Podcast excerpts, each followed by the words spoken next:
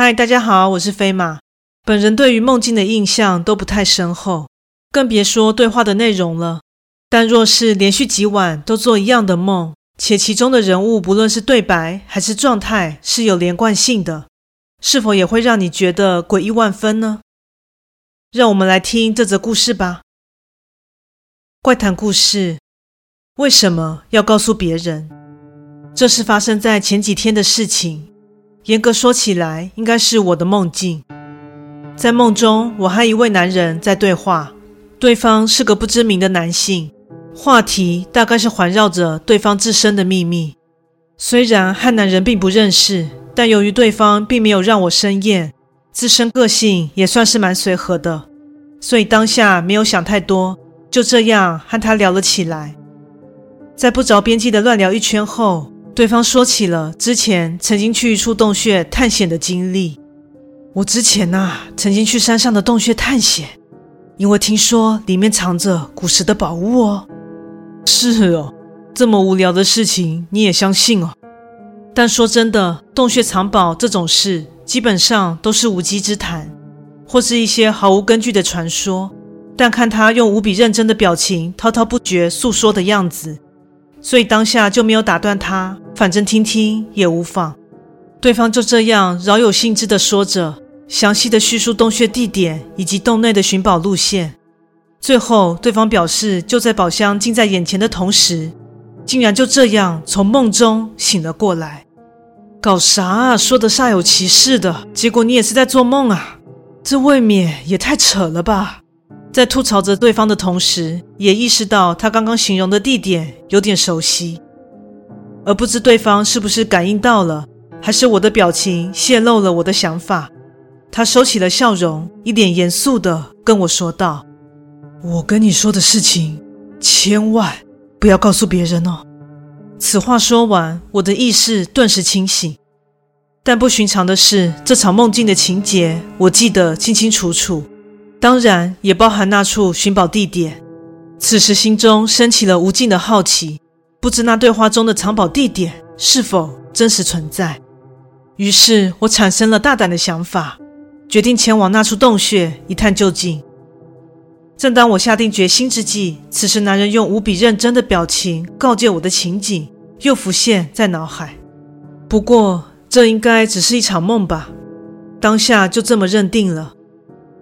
第二天在学校午餐时，我便将这场梦境告诉了好友们，但他们的回应却十分差强人意。瞧你想钱想的都做梦了，我觉得你应该是在电视节目上看过类似的情节，所以日有所思，夜有所梦吧。即使朋友们大多感到不以为然，但我的死党好哥们 A 选择随着我起舞，于是我俩便决定一同前往探险。放学后，抱着半信半疑的心情，顺着梦中男子的描述前往那处藏宝地，结果还真的找到了那处山洞。鼓起勇气进入，并朝着深处走去，竟果不其然发现一个陈旧的宝箱。在又惊又喜之余，我小心翼翼地打开箱子查看，结果里面真的装着些值钱的东西。这也太惊人了吧！即使 A 的惊奇全写在脸上。但我所受到的冲击绝对不亚于他，但看着眼前的宝物，却让人有些望而生畏。因为那些物品虽然陈旧，但看上去却颇具价值。况且，若是涉及到古董或是古迹的话，可就不是单纯的占为己有，搞不好还会涉及侵占之类的。所以，最终还是决定报警处理。毕竟，父亲是公务队的教官。再怎么样都不能让他颜面扫地，否则后果应该会很可怕。之后警察来到，经过了一连串繁琐的流程，这件事情总算告一段落了。大约又过了几天，我又置身于梦境之中。此时，远方有个人影向我走来，定睛一看，是之前跟我提及藏宝地点的男人，但对方却一改之前的悠闲态度，正脚步急促地向我奔走而来。哦，大叔是你啊？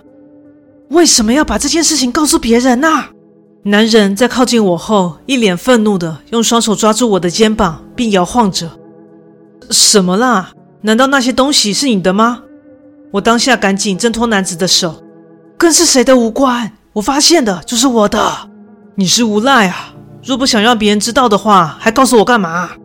见到男子如此不可理喻的态度，让我当场有些傻眼。但此时的氛围却逐渐紧张起来。男子突然从背后抽出了一种需要打上马赛克的器具，指着我，并冲着我大喊：“我饶不了你！”接着便向我冲了过来。眼下态势不妙，我拔腿就跑。在追逐了不知多久，眼前突然出现一扇门。为了逃离危险，当下不加思索地猛然将门打开，并进入其中。在转身将门关上之际，只听见那男人恶狠狠地说：“下次你就完蛋了。”下一秒，我满身大汗地从床上惊醒。这时天早已大亮，我心有余悸地躺在床上。由于冷汗早已将背后浸湿，让我感到万分的不适。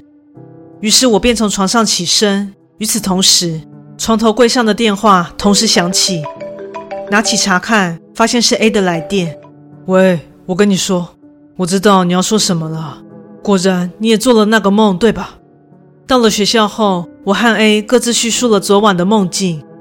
果然，那男人都出现在其中，并表现出一样的行为。所以说，那男人到底是什么呢？基于财宝的存在吗？还是说他根本就不是人类呢？但让我和 A 最担心的是，若男人下次再出现梦中，并且成功破门的话，我们究竟会发生什么事情呢？希望不要再做到那场梦了。故事说完喽，感谢你的收听，诚挚欢迎订阅我的频道。若身边也有喜欢悬疑惊悚类故事的朋友，也欢迎将本频道推荐给他们哦。现在本人会在 YouTube 频道上将部分讲过的怪谈故事做小动画的改编。若你喜欢我所讲述的故事，也喜欢看小动画的话呢，欢迎至黑色猫叫声的 YouTube 频道上帮我做个订阅及追踪哦。另外，本人会在 Facebook 粉专以及 IG 上分享一些不怪力乱神的日常哦，欢迎留言与我互动。那感谢你的收听，我们下次再见。